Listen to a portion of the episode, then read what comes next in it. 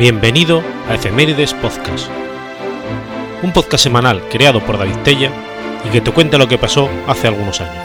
Episodio 248, semana del 14 al 20 de septiembre.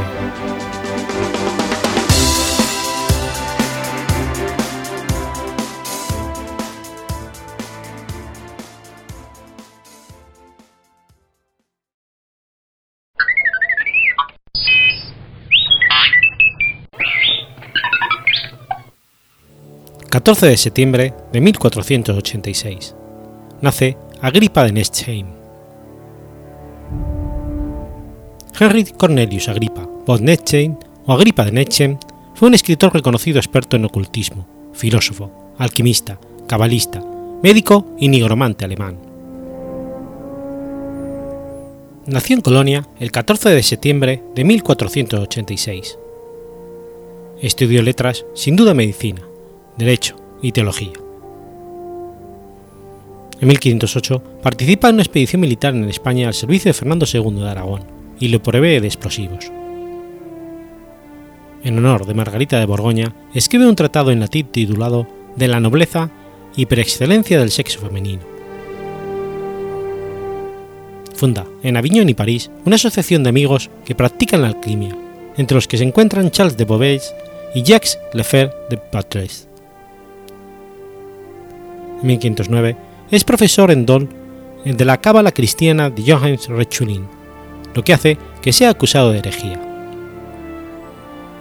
En Inglaterra frecuenta a los grandes sabios humanistas, entre ellos John Colet. En Alemania visita al famoso abad esoterista Janes Tritemius, a quien le muestra la primera versión de su obra principal de la filosofía oculte, que todavía no incluye la influencia de la cábala de Reuchlin.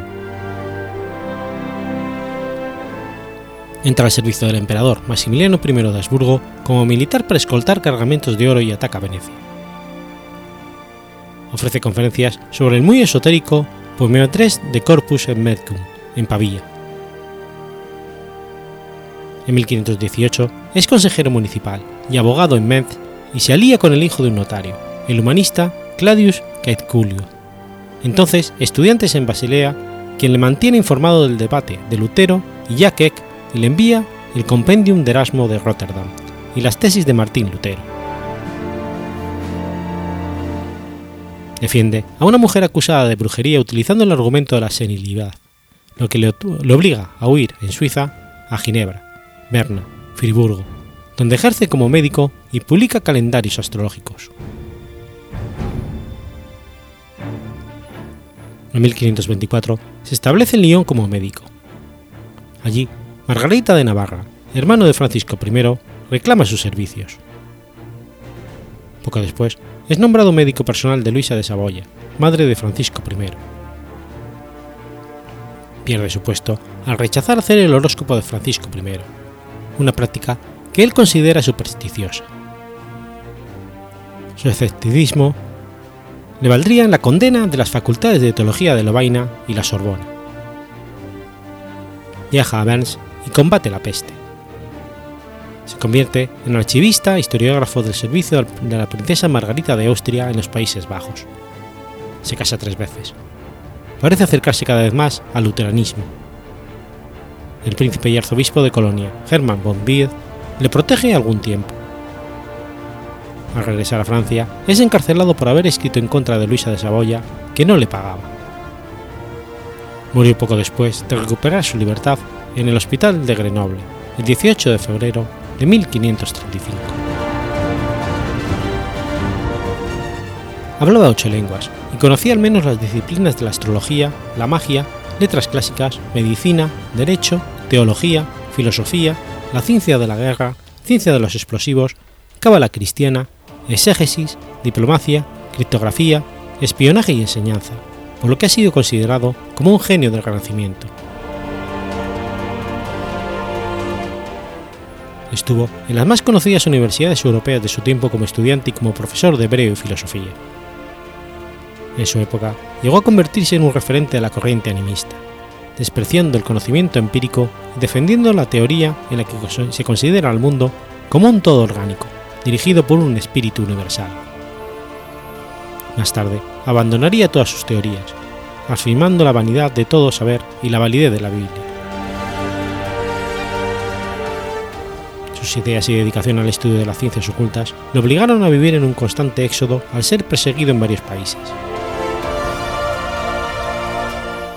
En su concepto de mundo, combina sobre todo el neoplatonismo del Renacimiento con la Cábala, es decir, con lo que en su época se extendía bajo este concepto en los círculos intelectuales no judíos.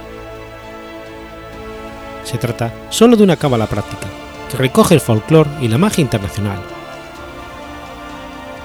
La importancia de Agripa reside en el hecho de haber compilado en una magnífica obra de armonización la demonología judaica medieval con la cristiana. En resumen, su doctrina nos dice lo siguiente.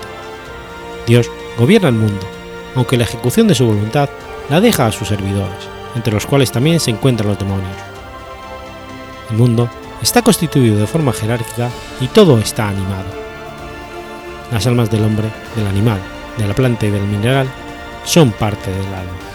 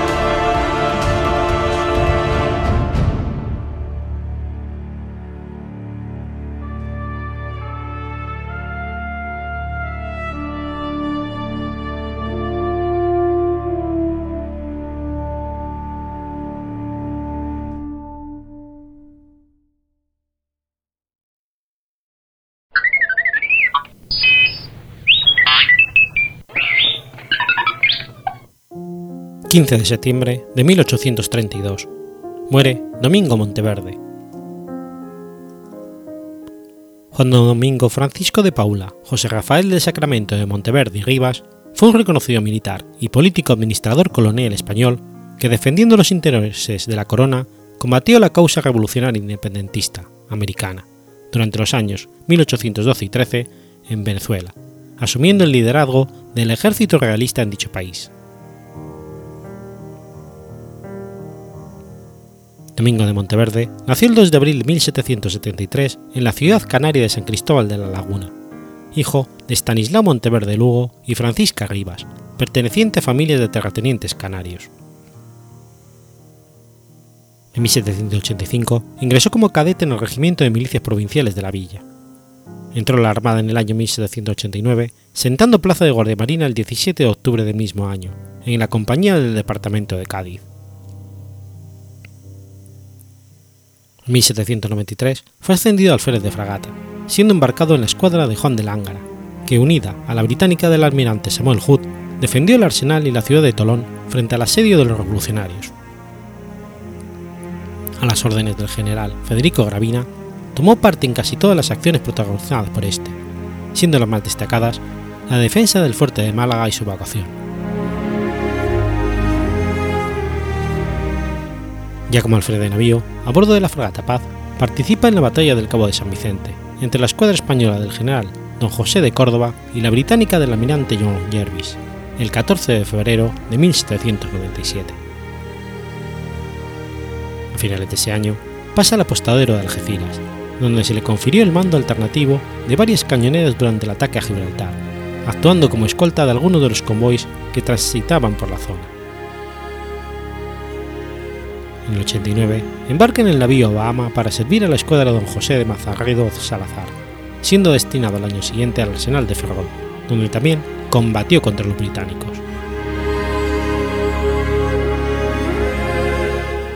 Pasó después a los batallones de infantería de marina en el departamento de Cádiz, y siguiendo órdenes superiores, en 1801 embarca en la fragata Santa Sabina para cruzar el océano y llegar a Cartagena de Indias, donde se le dio el mando del bergantín cartagenero, que pertenecía a aquel apostadero.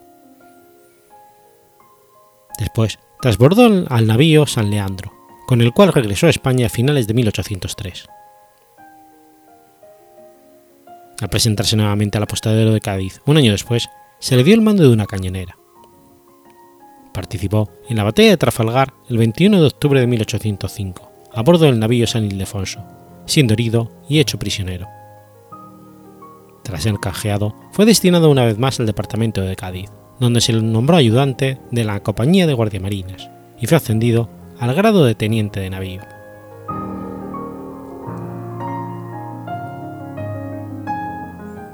Al sobrevenir la invasión napoleónica, recibió en Cádiz el mando de una batería de artillería, con la cual estuvo hostigando la escuadra francesa del almirante Rosilly durante junio de 1808, contribuyendo a su rendición el 14 de ese mes.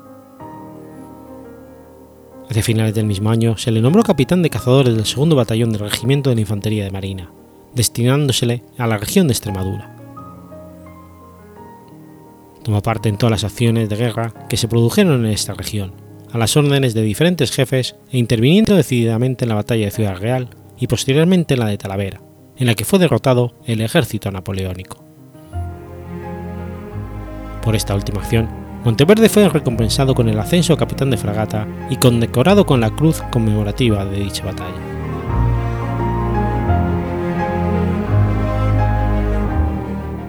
Comenzaban a soplar viento de insurrección en las colonias americanas, y el 19 de abril de 1810, en Caracas, se conforma una junta de gobierno en defensa de la legitimidad y derechos de Fernando VII, rey de España. Dicha junta cae en manos del sector más radical del proceso, llegando incluso a una total declaración de independencia el 5 de julio de 1811 y el establecimiento de la Primera República de Venezuela, con Francisco de Miranda como jefe militar. Monteverde aborda el navío San Lorenzo con destino a Cuba y Puerto Rico, recibiendo después órdenes de partir hacia Venezuela para sofocar la revuelta y restablecer el orden. Con el prestigio ganado en las guerras napoleónicas, llegó a Coro en marzo de 1812, procedente de Puerto Rico con 230 soldados, entre españoles y coreanos, un cura de nombre Torellas, un cirujano, 10.000 cartuchos, un obús de A4 y 10 quintales de galletas. Como se ve, la fuerza militar de la cual disponía era ridícula para emprender una campaña militar exitosa. Tal escasez de recursos era una consecuencia directa de lo debilitado de las comunicaciones entre Madrid y los territorios americanos, después de la anulación del poderío naval español en. Sin embargo, hubo un suceso determinante que terminó jugando a favor de Monteverde y la causa realista. Descontento social de la población con los nuevos gobernantes, lo cual impulsaría posteriormente a Bolívar a plantear una guerra social, reflexión que quedaría plasmada en su célebre Manifiesto de Cartagena. Monteverde tenía órdenes de marchar hacia Siquisique y unir sus fuerzas con las del cacique Girajara Juan de Reyes Vargas, quien era afecto a la causa realista y tenía a su servicio otros 200 fusileros y 100 flecheros, con lo cual acumuló 1.550 hombres, entre oficiales y soldados. A pesar de que le fue comunicado que no prosiguiera su avance sin antes recibir apoyo de Coro, desobedeció tales órdenes, mezclando un poco de valentía y experiencia militar con buena dosis de fortuna y asalto. Asaltó Valencia, Marinas, Tocuyo y San Carlos. Como no podía dejar fuerzas de ocupación, tuvo que regresar a Valencia a enfrentarse con los alzados republicanos, obteniendo una contundente victoria. Por esta hazaña, se le ascendió a capitán de navío y se le nombró capitán general de Venezuela. Para neutralizar esta ofensiva, el gobierno republicano de Caracas había nombrado al general Francisco de Miranda como comandante en jefe del ejército, quien estableció el grueso de sus tropas en Valencia y Puerto Cabello. Camino de Caracas fue sumando cada vez más voluntarios en su ejército, produciéndose un repliegue de las fuerzas patriotas, al mando de Miranda. En junio llegó a las proximidades de La Victoria y San Mateo su exitoso avance fue favorecido por el apoyo social que le brindaron las castas desposeídas, quienes veían a su enemigo en los nuevos gobernantes manturanos, hecho que además se reforzó con los sucesos como el terremoto del 26 de marzo de 1812, cuando Monteverde tomaba la plaza de Barquisimeto, al mando de un ejército integrado en su mayoría por pardos, zambos, mulatos e isleños.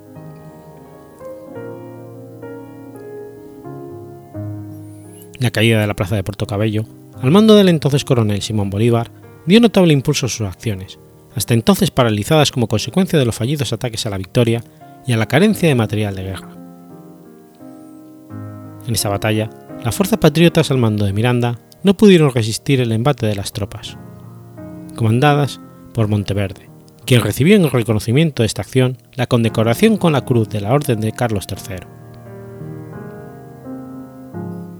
Monteverde impuso a Miranda una capitulación que fue firmada por representantes de ambas partes beligerantes en San Mateo, el 25 de julio de 1812. Con este acto cesó toda la resistencia que hasta ese momento se había opuesto a la ofensiva realista y como consecuencia Monteverde aniquiló la república proclamada el año anterior y restauró el sistema monárquico en la provincia de Venezuela. Francisco de Miranda fue apresado y enviado a Puerto Rico y después a Cádiz, y la mayoría de los oficiales patriotas fueron al exilio.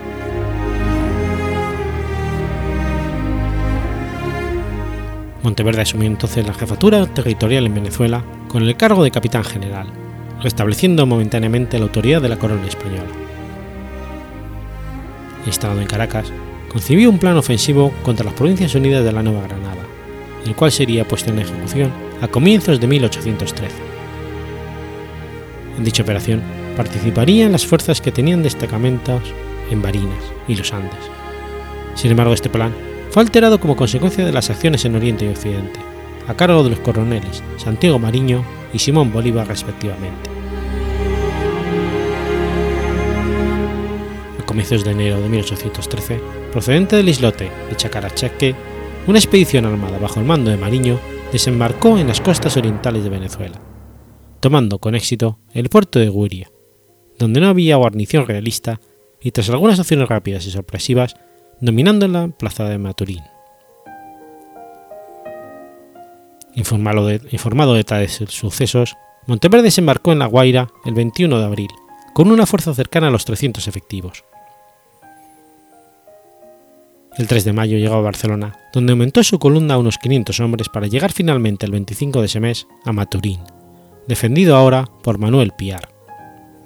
Allí ejecutó un ataque contra las posiciones republicanas pero la acción devino en completo fracaso para las armas realistas. Bolívar, en tanto, comenzó su campaña admirable, entrando desde Nueva Granada por los Andes venezolanos.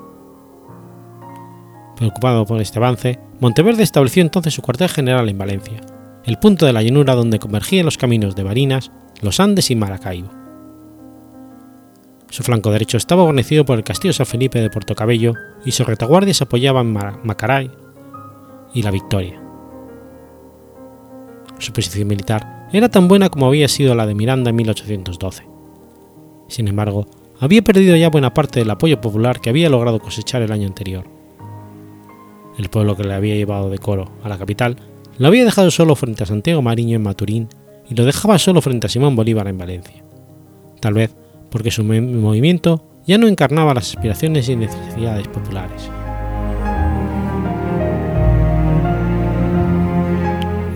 La llegada de España del regimiento de Granada, comandado por el coronel Miguel Salomón en septiembre de 1813, le permitió emprender una ofensiva desde Puerto Cabello hacia Valencia para tratar de recuperar el territorio del centro. Inició su ofensiva a la cabeza de algo más de mil hombres, pero la vanguardia fue destruida en Barbula por el ejército patriota al mando del coronel Atanasio Girardot el 30 de septiembre y el grueso de su columna durante el combate de las trincheras el 3 de octubre. En esta acción resulta gravemente herido, perdiendo casi toda la mandíbula inferior y quedando incapacitado para proseguir la guerra.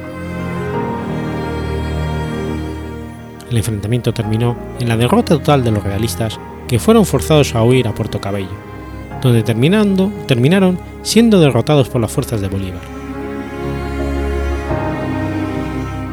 Con el año 1813 se acercaba a su fin, y debido a su delicado estado de convalecencia, fue convencido por el general Juan Manuel de Cajigal y Martínez para entregar el mando, lo que realizó el 28 de diciembre de 1813, partiendo hacia Puerto Rico para finalmente, en septiembre de 1816, seguir hacia España.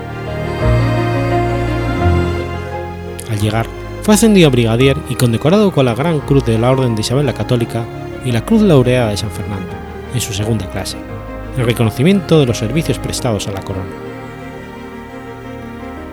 Intentó recuperar rápidamente su delicado estado de salud, quebrantado por las numerosas heridas recibidas en combate.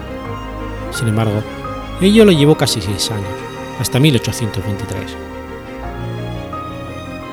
Sintiéndose repuesto, aceptó su nombramiento como capitán general de Puerto Rico, pero poco después tuvo que renunciar al percibir que su salud se hallaba gravemente deteriorada.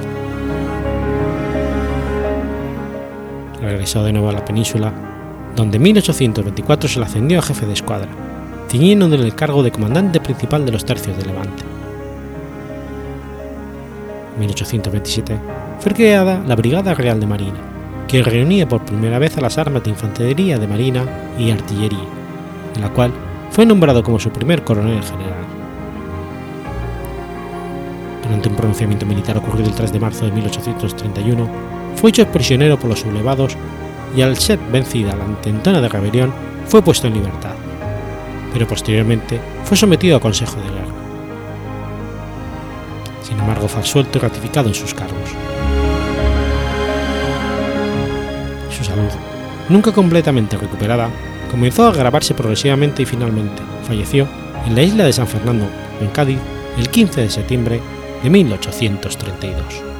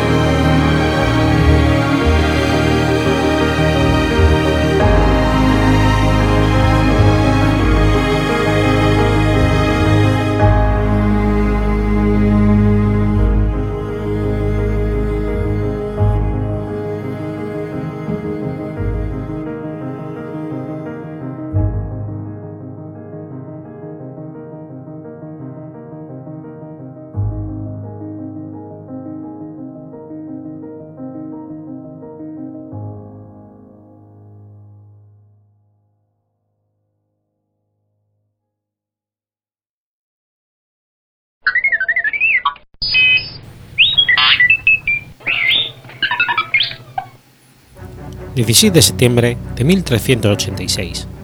Nace Enrique V.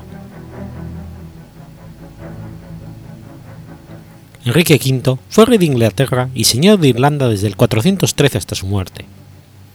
Era el segundo hijo de Enrique, duque de Lancaster y María de Bow. Al acceder al trono de su padre, tras deponer a Ricardo II, se convierte en príncipe de Gales y heredero del trono inglés. Enrique V fue nombrado caballero en dos oportunidades. La primera a los 12 años de edad, en medio de un campo de batalla irlandés, por la espalda, por la espada de Ricardo II. El rey inglés llevaba al joven Enrique al combate en calidad de rehén para garantizar el buen comportamiento de su padre Enrique de Lancaster, opositor político de la corona. Prisionero y todo, el muchacho demostró su valor contra los rebeldes irlandeses, lo que le valió este primer espaldarazo. La segunda oportunidad fue por su padre Enrique IV, un día antes de su coronación y de su propia ascensión al Principado de Gales. En 1400, Enrique IV mandó a su hijo a reprimir una gran rebelión de un jefe galés que reclamaba para sí el Principado. En menos de dos años, el joven consiguió sofocar la rebelión, incluidos los ejércitos de dos jefes ingleses que se habían plegado a ella, de los guerreros galeses, aprendería el joven Enrique las tácticas guerrilleras que más tarde aplicaría en Francia. A la muerte de Enrique IV, Enrique sube al trono como Enrique V, y desde el comienzo de su reinado fue su objetivo principal reivindicar para Inglaterra las posesiones francesas que él consideraba como suyas, los ducados de Aquitania, Guyena, Gascuña y Normandía, lo que en aquella época significaba más o menos un tercio del reino de Francia. Bajo el análisis de la historia moderna, se podría considerar válidos los derechos de Enrique a dichos ducados. En 1152, la última duquesa independiente de Aquitania, la célebre Leonor, divorciada del rey Luis VII de Francia, se casó con el entonces conde de Anjou y Normandía, Enrique Plantagenet, que después sería el, el rey Enrique II de Inglaterra. Como era lógico, la duquesa Leonor llevaba en dote al matrimonio todos sus estados. Los ingleses perderían Aquitania bajo el reinado de Juan Sin Tierra, hermano de Ricardo Corazón de León, y más tarde los otros ducados bajo el reinado de Eduardo III, en plena Guerra de los Cien Años. Enrique V decide retomar la lucha por recuperar dichos estados, y lo conseguirá con una suerte imaginable. Los ataques de locura que padecía el rey Carlos VI de Francia y la guerra civil en dicho país, entre los duques de Borgoña y Orleans, convirtieron este momento en el ideal para que Enrique decidiera atacar. Enrique hizo formar una gran flota, modernizó el sistema de reclutamiento y agregó nuevas armas y piezas de artillería para su gran ejército. Cruzó el Canal de la Mancha y en septiembre de 1415 se puso sitio a la estratégica ciudad de Harfleur, situada en el estuario del Sena.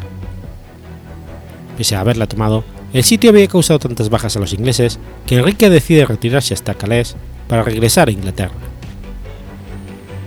En el camino, él y su ejército fue atacado por los franceses en Angicourt, donde consiguió una resonante victoria a pesar de haber sido superado numéricamente. Esta fue la victoria final de Enrique. En Agimun capturó importantes nobles franceses, entre ellos al mismísimo duque de Orleans, sobrino del rey, que no sería liberado de su cautiverio en Inglaterra hasta 1440. Asimismo, se hizo con tres cuartas partes de los territorios que reclamaba. Pero como hábil estadista que era, Enrique V decide unirse a la dinastía real de los Valois por matrimonio, solicitando la mano de la joven princesa Catalina de Valois, la menor de las seis hijas del rey Carlos VI y la reina Isabel de Baviera. A la par que gestionaba su matrimonio, presionó al soberano francés a reconocerle su victoria y nombrarle legítimo heredero del trono de Francia. De este modo, se llega a firmar el Tratado de Troyes de 1420, mediante el cual Carlos VI reconoce a Enrique V como su único heredero tras su matrimonio con Catalina, celebrado en la catedral de la misma ciudad de Troyes el 2 de junio de ese año. En el tratado se estipuló que los descendientes de Enrique V y Catalina serían los sucesores del rey Carlos VI a su muerte. Asimismo, en el tratado se desheredaba a su hijo el delfín Carlos, el cual su propia madre Isabel acusó de ser bastardo. La firma de este convenio, que equivalía al fenecimiento de la corona francesa, produjo una gran oleada de patriotismo Muchos de los grandes nobles franceses rechazaron el tratado y sostuvieron la legitimidad de los derechos del delfín como heredero. A finales de 1420, Enrique decide regresar a Inglaterra, llevándose con él a su esposa Catalina. Este matrimonio nacerá su único hijo, el futuro Enrique VI, sucesor de su padre en los tronos de Inglaterra y Francia.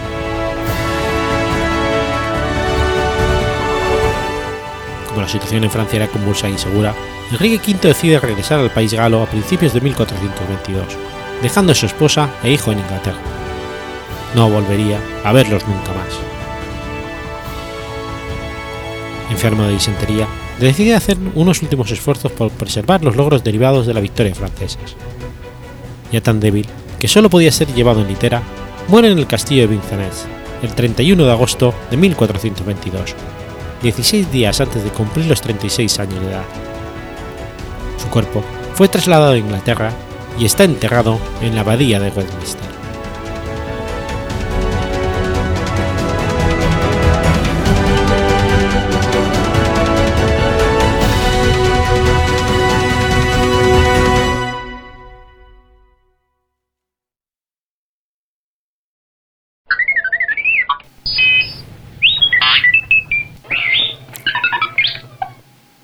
17 de septiembre de 1788.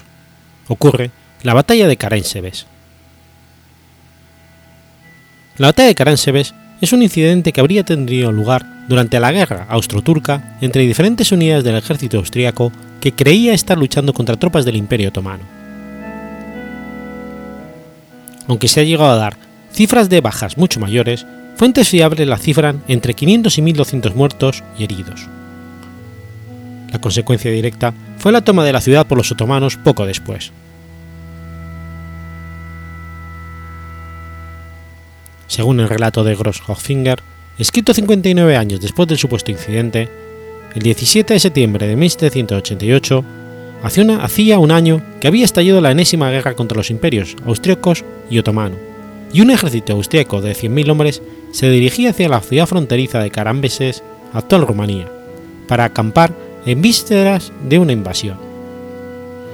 La mayoría de las tropas austríacas las conformaban pueblos sometidos y muy pocos de los soldados hablaban alemán, la lengua del emperador. Los primeros en llegar fueron una vanguardia de húsares con la misión de explorar y limpiar el territorio de posibles enemigos, pero no encontraron un solo soldado turco. En su lugar apareció un grupo de gitanos que vendía aguardiente, así que los soldados les compraron unos cuantos barriles y empezaron a beber mientras llegaban los refuerzos. Un tiempo después llegó un contingente de infantería, que solicitó su correspondiente trago de aguardiente. Sin embargo, los húsares, ya borrachos, se negaron a darles nada y construyeron barricadas en torno a los barriles de licor. Comenzó entonces una gran disputa entre los dos contingentes que culminó con un disparo al aire. Entonces todo se desató. Los rumanos creyeron que el disparo lo habían hecho un francotirador turco y comenzaron a gritar Turchi, Turchi, los turcos. Los húsares salieron corriendo. Los infantes se desbandaron. En un intento por imponer orden, los oficiales austríacos entraron en escena y comenzaron a gritar Halt, alto. Sin embargo, los soldados creyeron oír Alá, el grito de guerra de los otomanos y el caos se multiplicó. Coincidió entonces que llegaban otros grupos de tropas. Desde la distancia, un oficial de caballería vio a los húsares dando vueltas alrededor del campo revuelto.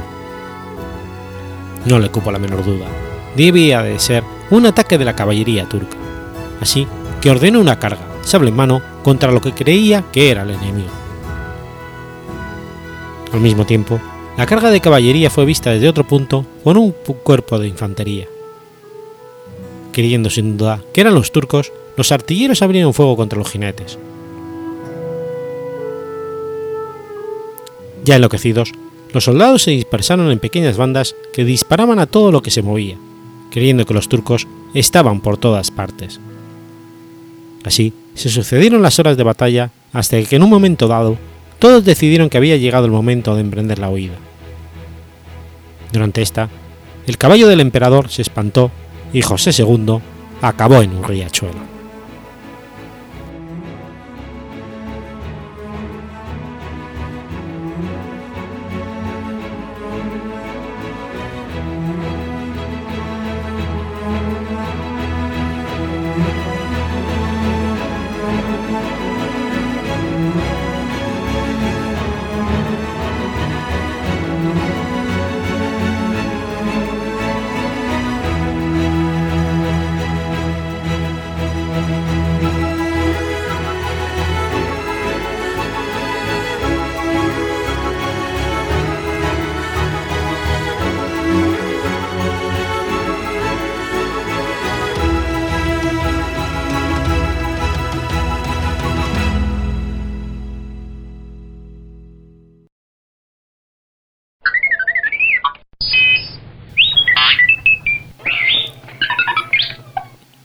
18 de septiembre de 1891.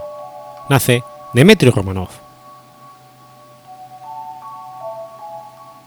Dmitry Pavlovich Romanov fue un gran duque de Rusia. Participó en el asesinato de Grigori Rasputin en 1916.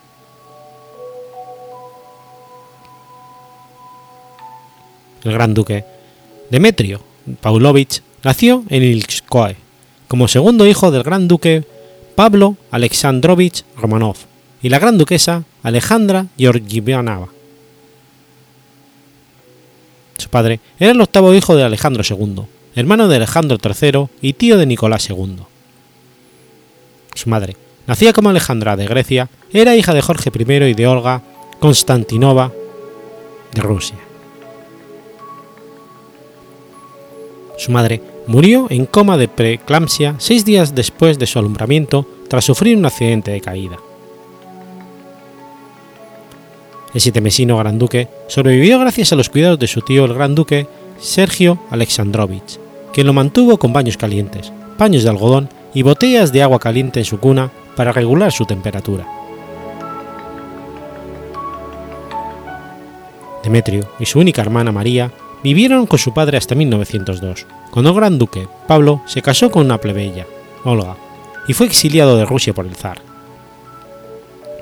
Al gran duque no se le permitió llevarse a sus hijos, por lo que su hermano Sergio y su esposa Isabel Fiordrova fueron nombrados guardianes de Demetrio y María. Los niños se mudaron con la, con la pareja a Moscú, donde Sergio ocupaba el cargo de gobernador general.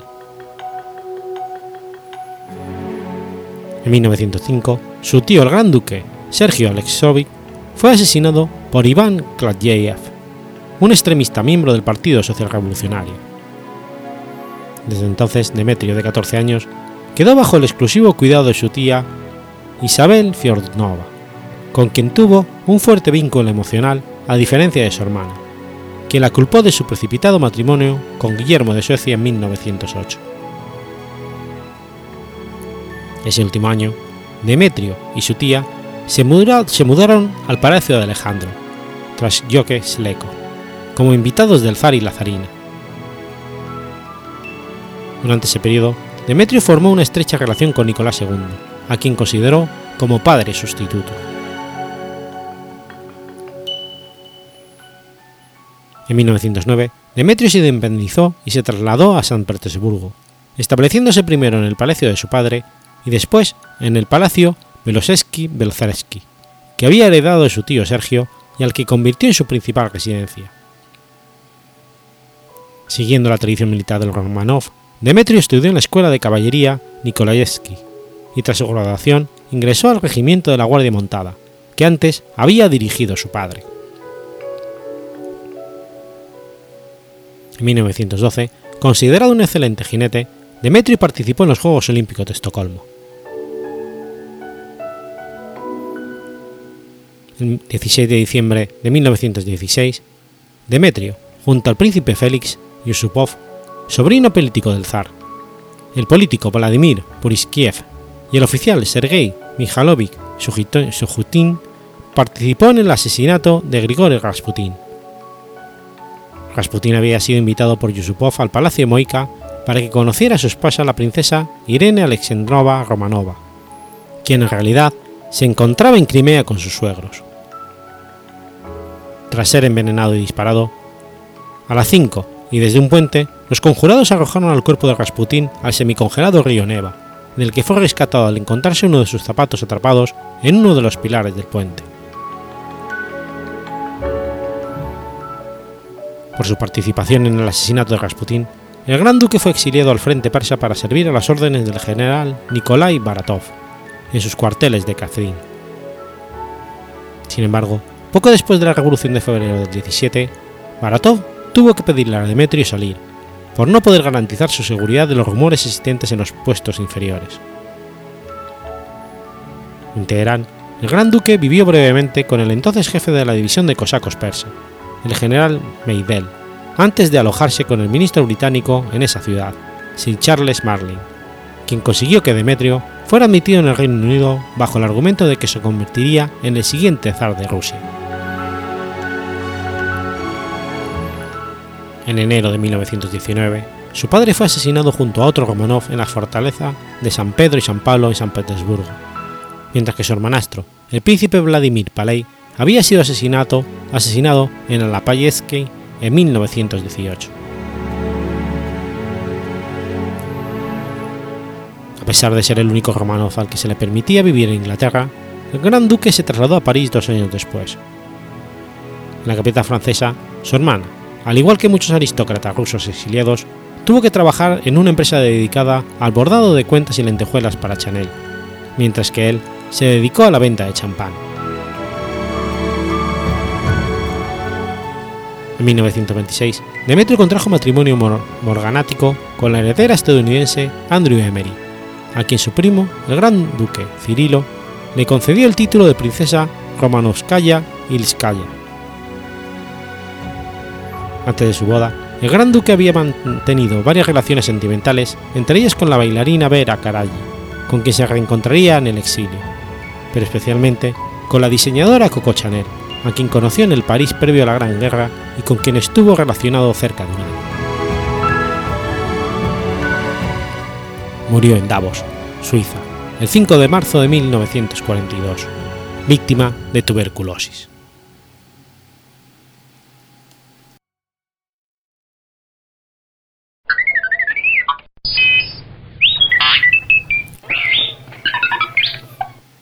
19 de septiembre de 1710. Muere Ole Romer.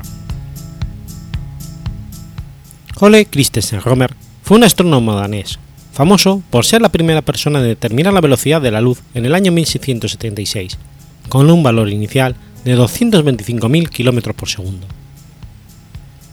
Fue a su vez el inventor del micrómetro para observar eclipses y el telescopio meridiano.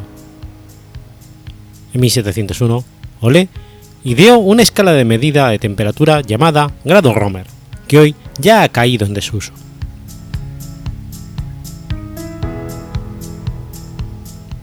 En 1672, merced a la intervención de Jean Picard, fue a Francia, ingresando en la recién creada Academia de las Ciencias de París.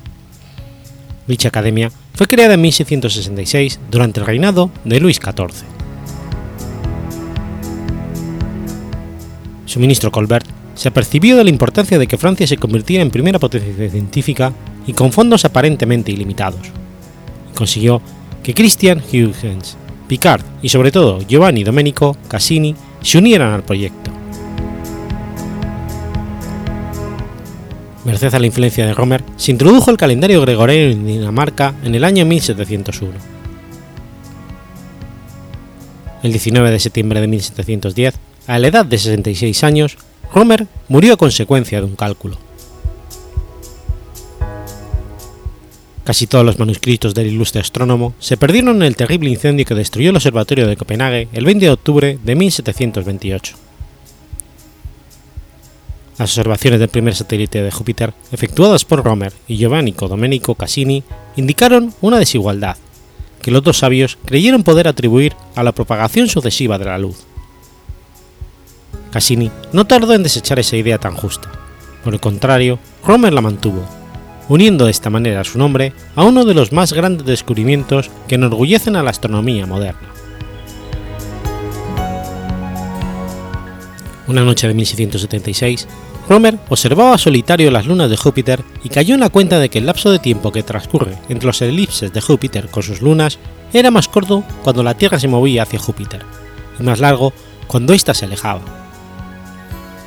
con su telescopio, observó detenidamente el satélite de Júpiter y estimó que la luz tardaba 22 minutos en cruzar el diámetro de la órbita de la Tierra, aunque las estimaciones modernas se aproximan más a los 17 minutos. Se ha hecho notar que después de la idea tan feliz de atribuir las diferencias que se observan entre las vueltas del primer satélite de Júpiter a los límites del cono de sombra durante la primera y segunda cuadratura del planeta y de la propagación de la luz, Romer inexplicablemente, desdeñó demostrar que la misma hipótesis se encontraba la explicación de las desigualdades notadas también en los otros tres satélites. Podría extrañar que no haya tratado de evaluar la velocidad de la luz con más exactitud de la que aplicó. Rebow, el discípulo predilecto de Jorge Romer y su más ferviente admirador, fija en 14 metros 10 segundos en vez de 8 metros 13 segundos el tiempo que tarda la luz en atravesar la distancia que separa el Sol de la Tierra. Romer, que había sido testigo en París de las dificultades para hacer mover en el plano del meridiano la lente de un cuarto de círculo mural, es decir, una lente equilibrada sobre un eje muy corto y obligada a aplicarse continuamente sobre un limbo imperfectamente hecho, imaginó y construyó el antiojo meridiano. Este instrumento, que hoy día puede verse en muchos observatorios astronómicos, se debe por lo tanto a la inventiva del astrónomo danés. Se le debe también la invención de un ingenioso micrómetro de uso muy común hacia finales del siglo XVII en la observación de los eclipses. Con este micrómetro se podría aumentar o disminuir la imagen del Sol o de la Luna hasta que estuvieran entre dos hilos situados cerca del ocular. A partir de las propiedades de los epicicloides, dedujo la forma más adecuada que deberían tener los dientes de una rueda dentada para asegurar un movimiento uniforme.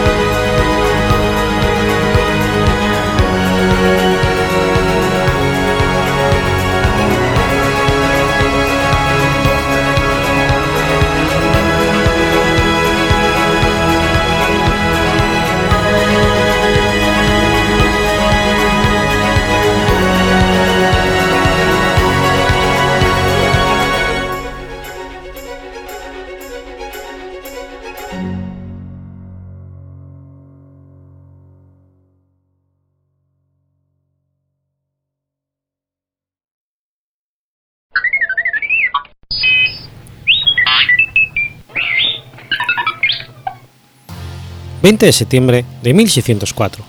Finaliza el sitio de Ostende.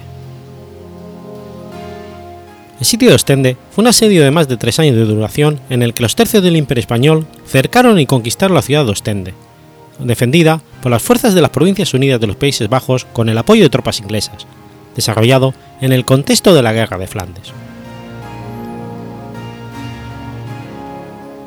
En 1568, durante el reinado de Felipe II de España, los Países Bajos, hasta entonces bajo el dominio del Imperio Español, se alzaron en armas contra la corona española en respuesta a las imposiciones religiosas católicas y las cargas económicas a las que los sometía el imperio, intentando conseguir su independencia en una serie de batallas que constituirían la llamada de los 80 o Guerra de Flandes.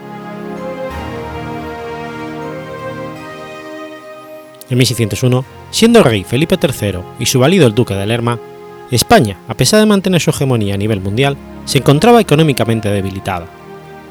La quiebra de la Hacienda Real en 1575, la guerra con Francia que duraría hasta 1598, la guerra con Inglaterra, librada desde 1585, que incluyó el desastre de la Armada Invencible, las operaciones contra los otomanos en el Mediterráneo y la guerra de Flandes contra las provincias rebeldes de las Provincias Unidas de los Países Bajos, hacían que la economía de España no diera abasto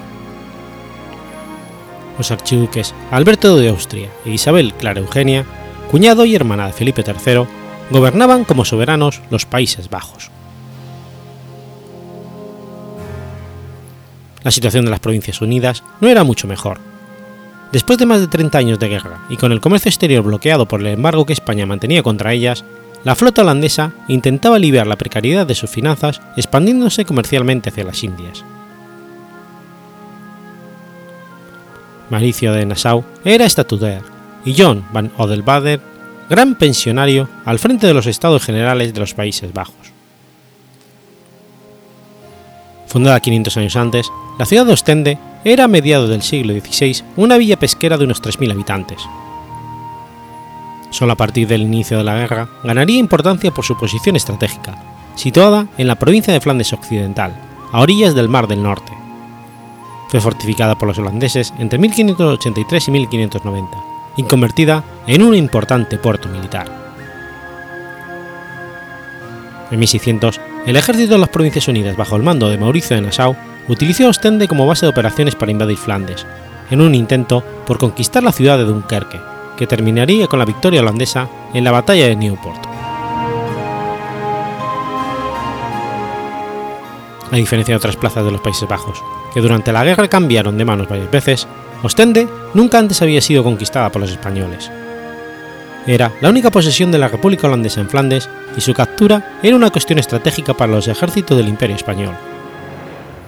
Las provincias holandesas leales a España, molestas por las constantes incursiones hostiles que los corsarios de la flota de las Provincias Unidas hacían contra ellos desde, desde Ostende, ofrecieron financiar el asedio con 300.000 florines mensuales.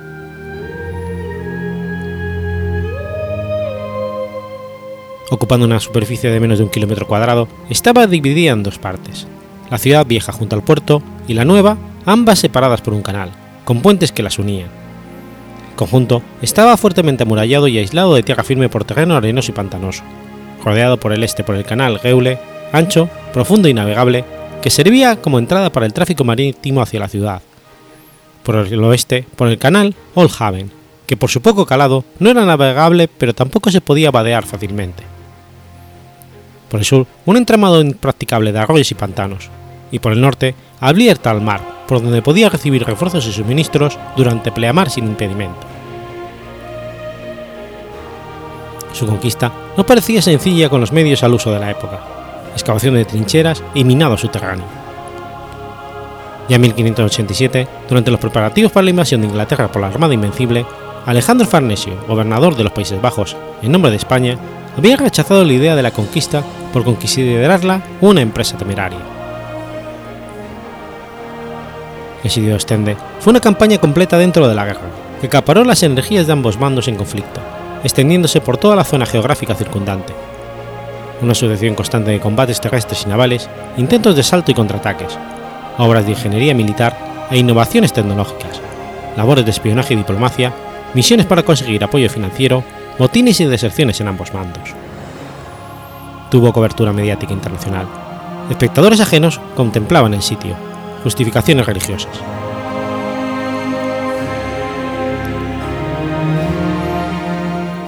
Los tercios del Imperio Español eran considerados en su época como de élite de los cuerpos militares, que mantuvieron la hegemonía militar española durante el siglo XVI y gran parte del XVII. La calidad de su organización y la estricta disciplina que los hacía tan eficientes no eran obstáculos para que en determinadas circunstancias sus protestas desembarcaran en motines violentos.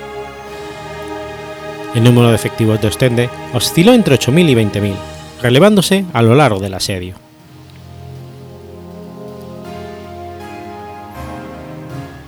La Fuerza de Defensores de Ostende, parte del ejército de las Provincias Unidas, reorganizado años antes por Mauricio de Nassau, basaba su fuerza en la inexpugnabilidad de las fortificaciones de la plaza, la superioridad de los holandeses en el mar y la imposibilidad física de los tercios de cerrar la parte norte de Ostende, por donde durante todo el asedio la ciudad recibió refuerzos y suministros por vía marítima.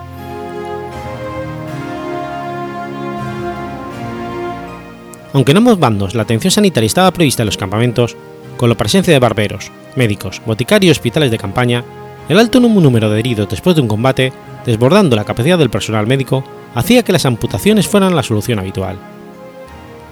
Las deficientes condiciones higiénicas extendían las infecciones y la peste, causante del mayor número de muertes que los combates.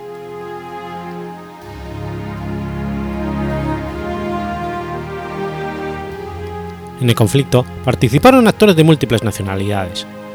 Los defensores holandeses contaban con la ayuda de un numeroso contingente de ingleses enviados en apoyo de la causa protestante por Isabel I de Inglaterra, con aquel entonces en guerra con España, escoceses, flamencos, franceses con el favor de Enrique IV de Francia y alemanes de los principados protestantes. Por parte de los atacantes, los tercios del Imperio Español estaban compuestos por soldados reclutados en todos los dominios de los Habsburgo, castellanos, portugueses, italianos, alemanes, balones, suizos, borgoñones, flamencos leales a España, irlandeses, además de mercenarios de otros países. El Papa Clemente VIII también apoyaría la causa católica de los atacantes enviando dinero y asesores militares.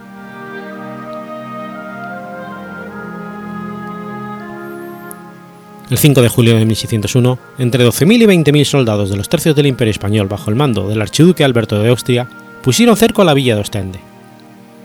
Los defensores contaban con 7.000 o 8.000 hombres, entre ellos 2.000 ingleses.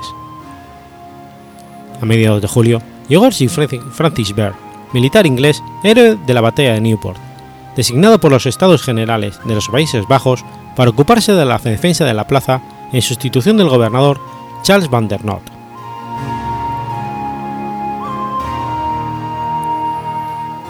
50 piezas de artillería española cañoneaban la ciudad, mientras los soldados de los tercios intentaban cegar los fosos para poder vadearlos. El conde de Bucoy, al mando de las fuerzas sitiadoras al este de Ostende, ante la imposibilidad de hacer el mismo, lo mismo debido a la corriente del canal de Geul, comenzó la construcción de un dique desde su posición hacia la ciudad, donde colocar artillería con la que batir los barcos que entraban y salían por el norte. Estas obras eran constantemente interrumpidas por las crecidas del mar, desarrollándose bajo el fuego proveniente de la ciudad, que seguía recibiendo refuerzos y suministros por su lado norte por vía marítima. Mauricio de Nassau, al frente del ejército de las Provincias Unidas, marchó a socorrer la ciudad. Contra la opinión de los estados generales, que le instaban a enfrentarse a los asediadores y expulsarlos del campo de batalla, consciente de la imprudencia de provocar un ataque directo, optó por recorrer las áreas circundantes, en un intento por bloquear los suministros españoles y desviar la atención de estos fuera de Stende. Tomó y Meurs, y en noviembre plantó asedio a la ciudad de Bolduc, que resultó fallido por el socorro de Frederick Badenberg, primo de Mauricio al servicio del archiduque. Alberto de Austria envió a un espía llamado Königsberg, quien pasó a Inglaterra y consiguió cartas de recomendación para Francis Berg y entró en Ostende al servicio de los defensores. Desde adentro informó a los españoles hasta que fue descubierto y expulsado de la ciudad. En diciembre de 1601, el número de los defensores de la guarnición había bajado a menos de 3.000. De las fuerzas españolas que iniciaron el asedio, quedaban menos de 8.000 efectivos. La artillería de los tercios había disparado 163.000 proyectiles dentro de la ciudad y no quedaba dentro de ella ningún edificio sin daños. El 23 de diciembre, tras cinco meses y medio de asedio y después de dos meses sin recibir refuerzos, enterado Francis Baird de los preparativos de un gran asalto inminente a la ciudad por parte de las tropas españolas, propuso parlamento a los españoles. En una estratagema para ganar tiempo para esperar la llegada de refuerzos, envió a dos de sus capitanes, John Ogle y Charles Fairfax, como rehenes al campamento de los sitiadores, mientras estos enviaron a Mateo Antonio, intendente general del ejército español, y a Mateo Serrano, gobernador de la Esclusa, al interior de la fortaleza de Ostende para negociar las condiciones de la rendición. El día 25, durante el transcurso de las conversaciones, llegaron tres naves con 600 zelandeses como refuerzo a Ostende, tras lo cual Baird rompió las negociaciones. El 7 de enero de 1602 se produjo el asalto que las fuerzas españolas habían pospuesto durante las conversaciones. Después de bombardear intensamente la plaza durante el día, aprovecharon la marea baja del atardecer para cruzar los fosos y atacar por los tres flancos posibles, este, sur y oeste. Parapetados tras los amurallamientos de la ciudad, los defensores rechazaron fácilmente el ataque, que se saldó con la muerte de entre 800 y 1500 soldados de los tercios. Aproximadamente otros 2000 murieron ahogados cuando desde la ciudad abrieron las esclusas que anegaron los fosos. Tras el fracaso de este asalto, los soldados de los tercios se amotinaron como protesta por el elevado número de bajas habidas, culpando a sus mandos de haberles llevado a una muerte segura. El archiduque Alberto de Austria hubo de sofocar el motín con el fusilamiento de varios de los participantes. En marzo de 1602, Francis Baird sería destinado a servir con las fuerzas de Mauricio de Nassau, por lo que en su lugar en la defensa de Ostende la ocuparía el coronel zelandés Frederick Van Drop. En julio de ese año, Mauricio puso sitio a Grave, tomándola el 18 de septiembre y continuó su avance por Brabant y Luxemburgo. Federico y Ambrosio Spínola, hermanos genoveses, ofrecieron sus servicios al rey de España. Federico Spínola llegó a la corte española en Valladolid, donde Felipe III puso a su disposición seis galeras, con las que marchó a la esclusa desde donde hostigó a los holandeses por mar. Posteriormente se le concederían otras ocho, de las que cinco se perderían en el camino desde España en enfrentamientos con la flota holandesa. Por su parte, Ambrosio Spinola, junto con el conde de Fuentes, gobernador de Milán, reclutó 8.000 hombres en Italia, a costa de su propio patrimonio y del crédito concedido por los banqueros genoveses, que partieron hacia Ostende para reforzar las tropas del archiduque. La falta de pagas y la escasez de víveres entre los asediadores llevaron a un cuerpo de 3.000 soldados de los tercios italianos a amotinarse. Se hicieron fuertes en Haustraten, desoyendo los llamamientos a la disciplina que les hizo el archiduque. Alentados por Mauricio de Nassau, se pasaron a las filas enemigas, cayendo la ciudad en poder protestante el 10 de agosto de 1603. La muerte de la reina Isabel I de Inglaterra en marzo de 1603 y su sucesión por Jacobo I dio lugar a conversaciones diplomáticas en las que tanto los embajadores de España, Juan de Tasuix y Acuña, y el duque de Frías, Juan Fernández de Velasco, como Johann van der Obert, al frente de las delegaciones de las Provincias Unidas, intentaron atraer la complicidad del nuevo monarca inglés en el conflicto de Flandes, del que Ostende era el tema central. La respuesta inglesa no sería efectiva hasta la firma del Tratado de Londres de 1604, en el que Inglaterra firmaría la paz con España, prometiéndose a no prestar ayuda a los rebeldes holandeses. La puesta en práctica de las cláusulas del tratado se llevaría a cabo finalizado el sitio de Ostende. Tras dos años de campaña, los progresos que las tropas del archiduque habían logrado en los asedios eran escasos. Los intentos por cegar el Haven por el oeste no habían dado el resultado esperado, y el dique que Bucoy mantenía por el, oeste, por el este no había conseguido detener el transporte marítimo de la ciudad. El puerto seguía recibiendo barcos con tropas de refuerzo y víveres suficientes. Solo los reductos exteriores habían sido conquistados. En octubre de 1603, Ambrosio Spinola sucedió a Alberto de Austria en el mando de las fuerzas españolas. Spinola, proveniente de una familia genovesa, no tenía ninguna experiencia militar anterior, pero su conocimiento de la teoría militar, su implicación personal en el conflicto y su personalidad carismática sirvieron como incentivo a las tropas, acelerarían los avances hacia la conquista de la ciudad. Spinola se centró en atacar la ciudad por la parte oeste y suroeste, paralizando la construcción del dique que las tropas del conde de Bucoy levantaban en la parte este. Peter van Gisels sustituyó a Charles van den Noort en el gobierno de la ciudad a finales de 1603. Entre febrero y marzo del 1604, la ciudad sufrió graves daños a causa de las fuertes tormentas. Muerto en combate Van Gisel en marzo, le sucedió el coronel John Van Loon, también muerto cuatro días después por el impacto de una bala de cañón su sustituto provisional, el sargento mayor Jacques de Vivry, sería malherido y evacuado a Zelanda. Jacques van der Meer, barón de Berendrecht, sería designado como comandante de la plaza, muerto poco después de un mosquetazo. Su puesto sería ocupado por el coronel holandés Huytenhoff, quien malherido sería su vez reemplazado por el balón Daniel de Herthaig.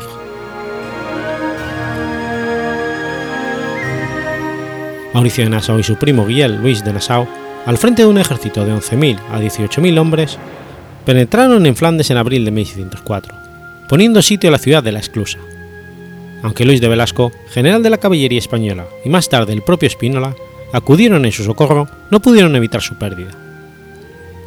El 19 de agosto el gobernador de la ciudad, Mateo Serrano, la rindió a los holandeses. El 2 de junio, los asediadores de Ostende consiguieron abatir la muralla de la parte sur de la ciudad, para descubrir que durante el asedio los defensores habían levantado otra muralla interior. Parapetados los españoles en la recién construida muralla exterior y los holandeses en la interior, agrecieron los combates, ya de por sí intensos. El 20 de septiembre, el gobernador de Ostende, Daniel der Teig, rindió la ciudad ante la fuerza de Ambrosio de Espínola. Los 3.000 ocupantes de la ciudad fueron respetados y se les permitió marchar hacia Flesinga. En este punto, los imperiales habían perdido aproximadamente 50.000 hombres en los combates. Mientras en la toma de, otras ciudades fortificadas, las costumbres de la excavación de trincheras hacia las murallas y la colocación de minas explosivas bajo esta, la particularidad del terreno sobre el que se asentaba o extende, rodeado de fosos y canales, no permitió la aplicación de estas técnicas los ingenieros militares de los, asediadores se vieron obligados a idear nuevos métodos para facilitar la conquista. Entre ellos, Pompeo Targón, arquitecto italiano al servicio de las tropas españolas, diseñó diversos artefactos a tal efecto.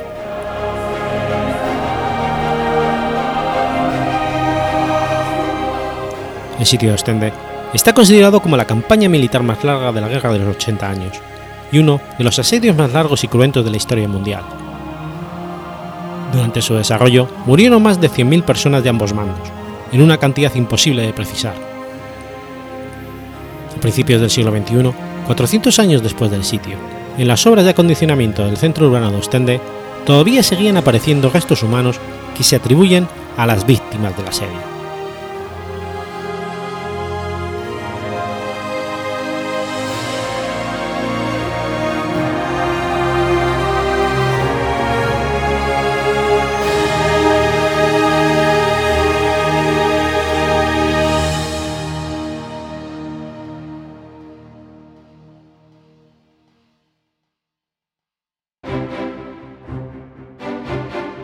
Has escuchado Efemérides Podcast. Si quieres ponerte en contacto conmigo, puedes hacerlo por Twitter a la cuenta arroba efemeridespod o mi cuenta personal, arroba telladavid, o por correo electrónico a la dirección efemeridespod.gmail.com. También puedes visitar la página web efemeridespodcast.es. Y recuerda que puedes suscribirte por iTunes y por iBox, y tienes un episodio nuevo cada lunes.